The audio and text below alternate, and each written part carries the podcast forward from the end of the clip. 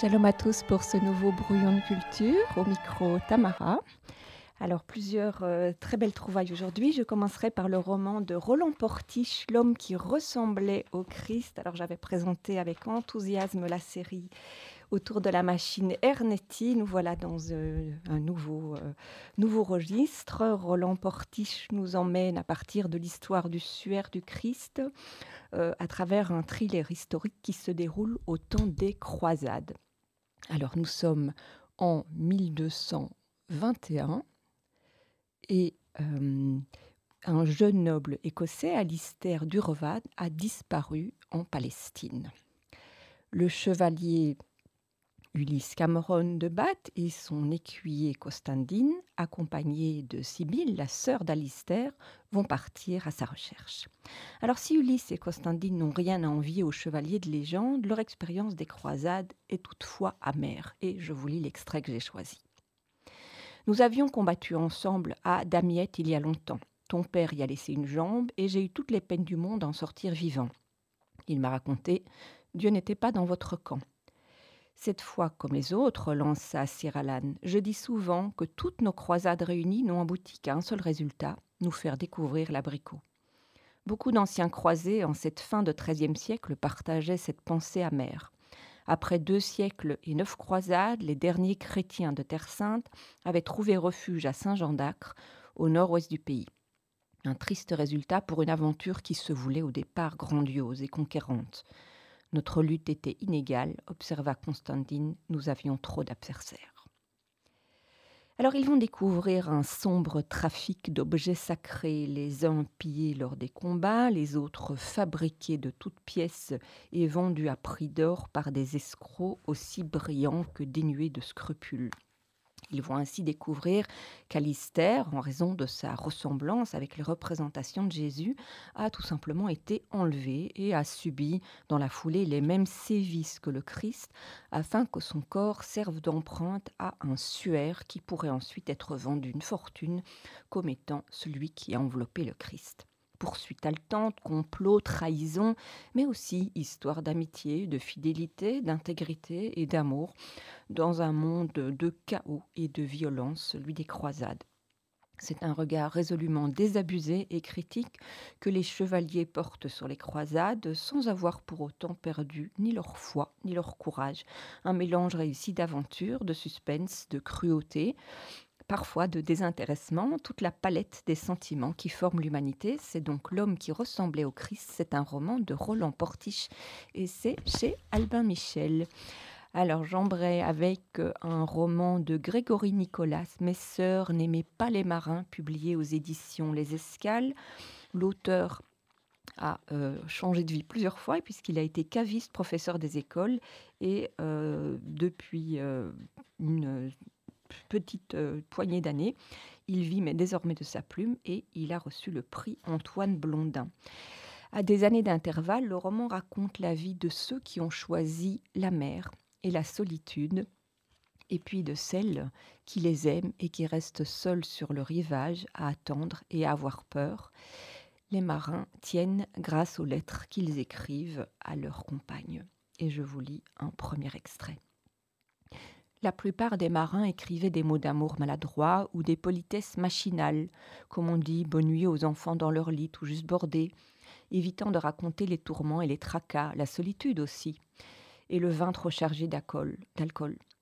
Jean lui racontait tout, la sévérité ou l'indulgence de tel ou tel patron, les doigts gelés, l'inconfort des paillasses, les mêmes mégots rallumés cent fois, la peur qui vous glace, bien pire que le blizzard, la question sans cesse reposée de sa présence à bord.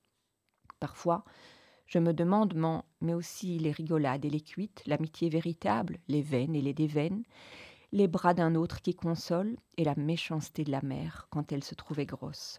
Les lettres, c'est ce qui faisait tenir les marins. Certains prétendaient que les feuilles et les crayons étaient plus précieux que l'eau douce à bord des canaux. Les lettres, c'est ce qui faisait tenir celles qui attendaient le retour des marins, sûr que c'était plus précieux que l'eau douce. Mais qu'est-ce qui aide les compagnes à part les lettres? Malheur à celle qui aimera un marin. Et je vous lis un deuxième extrait. Ne te tracasse pas, ce sera très bien. Mais elle avait répondu en même temps qu'elle effleurait de ses doigts, et sans s'en rendre compte, la médaille de baptême de François.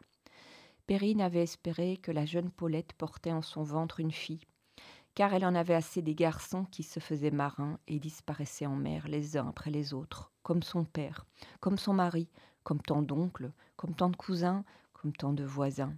Les malheureuses, les malheureux, pardon, disaient les gens quand ils apprenaient un nouveau naufrage. Les malheureuses, pensait Perrine, qu'est-ce que les ventres des femmes ne servaient qu'à nourrir la mère en donnant naissance à des fils? C'est une question que Perrine se posait tout le temps.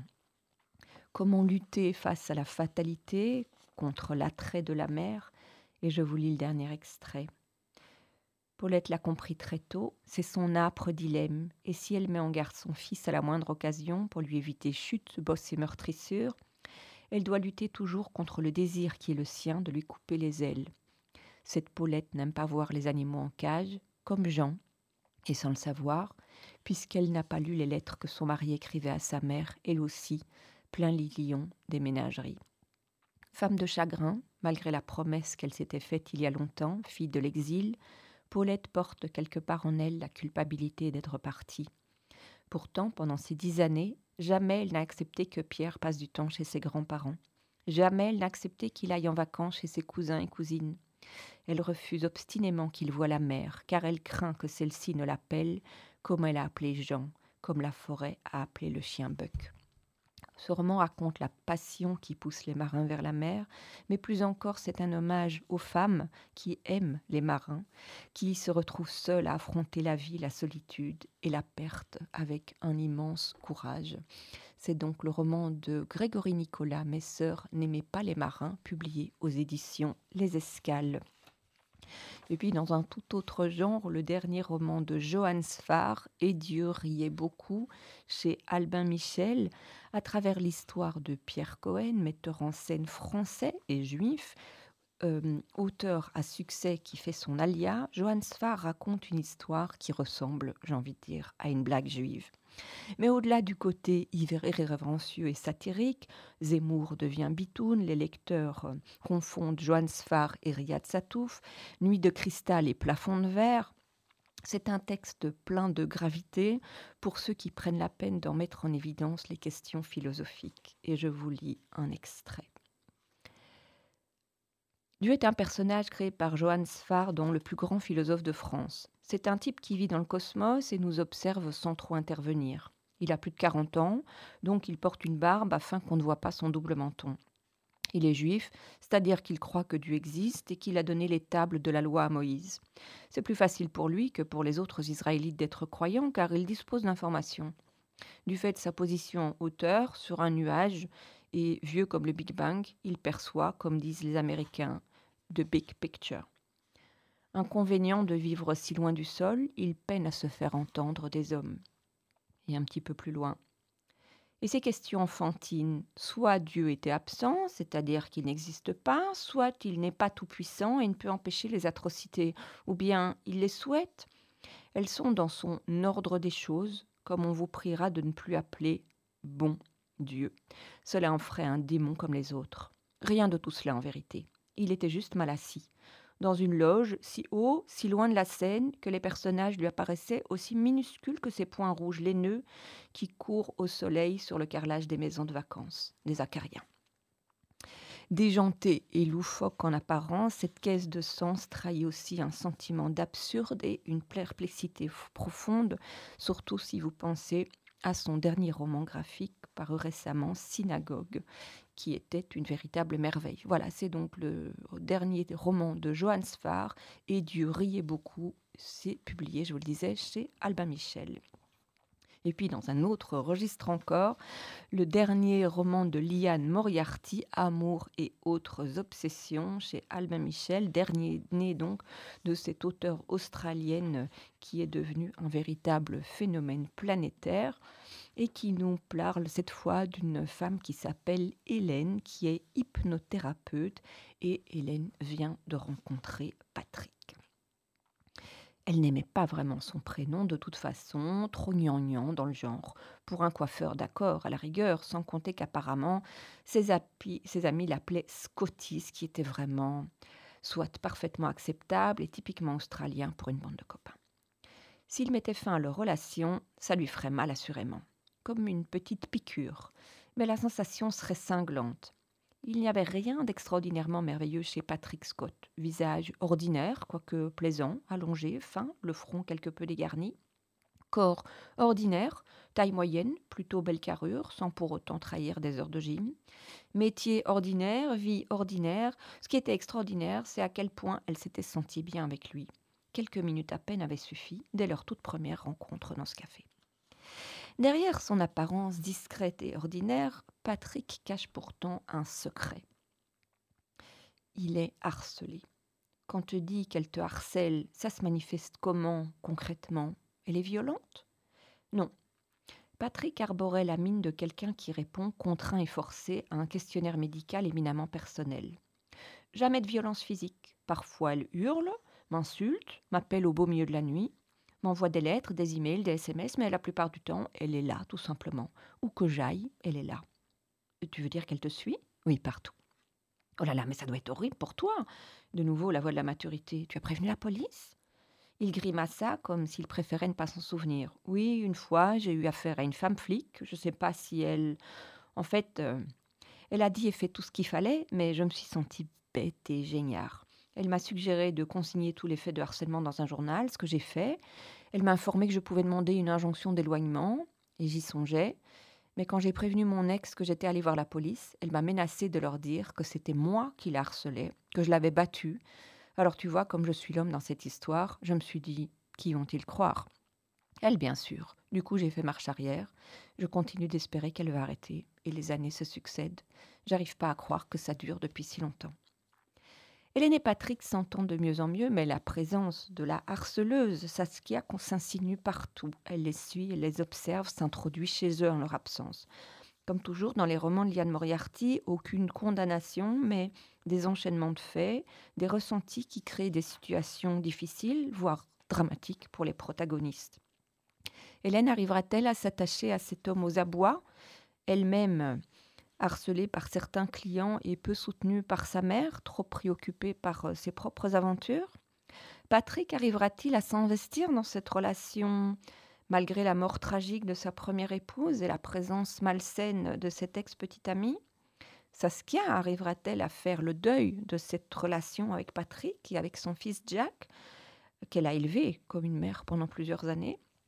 Face à chacun, fragilisé par les épreuves de la vie, des attentes, des rêves, des angoisses, des choix. Le regard de Liane Moriarty, caustique et bienveillant à la fois, c'est son cocktail magique, nous incite à la clairvoyance comme à la confiance. C'est donc Amour et autres obsessions de Liane Moriarty et c'est chez Albin Michel. Et puis, euh, bien plus sérieux, le Midrash Rabbah sur Esther, Esther Rabbah dans la traduction de Maurice Mergui, c'est chez Nouveau Savoir dans la collection Textes fondateurs dans la tradition juive, à l'initiative de Maurice Mergui, les éditions Objectif Transmission ont entrepris de traduire l'ensemble de la littérature midrashique française. Et pour les 20 ans de la traduction, voici le centième titre. Le midrash est un corpus à part, tant sur le plan de la forme que du fond, qui ose des comparaisons, comme dans ce passage qui associe Cain, euh, Essa, Pharaon et euh, Aman, chacun à partir de sa critique des actions du précédent. Et je vous lis un petit extrait. Rabbi Lévi a dit Maudits soient les impies qui tous fomentent le mal contre Israël, chacun ayant sa propre idée et qui disent Mon plan est meilleur que le vôtre. Et Sav dit Qu'un fut stupide de tuer son frère du vivant de son père. Il ne savait pas que son père aurait encore des enfants. Je n'aurais pas agi ainsi, Proche est le temps où l'on fera le deuil de mon père, alors je tuerai mon frère Jacob. Pharaon dit Et ça avait stupide. Il ne savait pas que son frère aurait des enfants du vivant de son père. Je n'aurais pas fait une telle erreur. Mais je vais les exterminer tandis qu'ils sont encore petits, à peine sortis de la matrice de leur mère. Et c'est pourquoi il est dit Tout fils qui naîtra, jetez-le au fleuve. Aman dit Pharaon fut stupide de dire Tout fils qui naîtra, jetez-les au fleuve. Ils ne voyaient pas que leur fille prendrait des époux et aurait des enfants? Je ne ferai pas une telle erreur, mais je ferai un décret pour les détruire, les tuer et les anéantir. Alors dans cette édition, on trouve côte à côte le texte en français et en hébreu. C'est aussi l'occasion de réfléchir en profondeur sur le texte de la Megillat Esther. C'est donc le Midrash Rabbah sur Esther, Esther Rabbah dans la traduction de Maurice Mergui et c'est aux éditions Nouveau Savoir dans cette collection Texte fondateur de la tradition juive. Et enfin, place à la jeunesse avec euh, d'abord un très beau roman de Sylvie Dodler, Sophie Germain, La femme cachée des mathématiques, de la collection Médium des 12 ans à l'école des loisirs, qui a reçu la mention Prix Tangente des lycéens 2022 et qui est magnifiquement écrit avec une petite introduction de Mario de Muraille qui regrette les clichés qui font dire elle n'aime pas les maths, c'est normal, c'est une fille. Eh bien, Sophie Germain, c'est une mathématicienne. Elle a reçu une éducation très basique, comme la plupart des filles de son époque, mais c'est compté sans son immense curiosité. Elle déniche un manuel, un manuel de mathématiques dans la bibliothèque paternelle et elle a de la chance, c'est le livre d'un grand pédagogue. Et je vous lis le premier extrait. Comprenez maintenant l'inquiétude de Sophie lorsqu'elle ouvre son premier traité de mathématiques. Avec de pareils préjugés, elle a vraiment de quoi douter de ses propres capacités. Elle a tort, car elle réussit haut la main les premiers exercices du manuel et s'en trouve pleinement rassurée. Elle ne sait pas encore que Bézot utilise une technique de Sioux pour faire progresser ses élèves. Il les fait avancer pas à pas, monter marche après marche et leur trace un chemin en pente douce qui se révèle bien vite très escarpé jusqu'au sommet. Mais chut, ce n'est pas le moment de la décourager. À partir de ce jour, il devient impossible de croiser Sophie sans son manuel. Elle a établi un programme d'études et elle s'y tient. Tel jour, telle leçon, telle série d'exercices, rien ne peut l'en faire dévier. Dès qu'elle a un moment de libre, la plus petite fenêtre de tir, elle travaille ses maths. Et quand elle allait recouper à autre chose, il ne faut pas s'y tromper, vous pouvez être sûr qu'elle ressasse un problème. Elle marmonne des séries de chiffres au moment des repas, elle trace des figures sur la nappe au bout des doigts, et quand elle ouvre la bouche, c'est souvent pour poser le genre de colle qui énerve tout le monde à table. La dernière en date, une montre marque midi. Combien de fois les aiguilles des heures et des minutes se croiseront-elles jusqu'à minuit? À quelle heure chaque montre aura-t-elle lieu? Quelle rencontre aura-t-elle lieu? Tic-tac, tic-tac, vous avez un quart d'heure et la solution dans.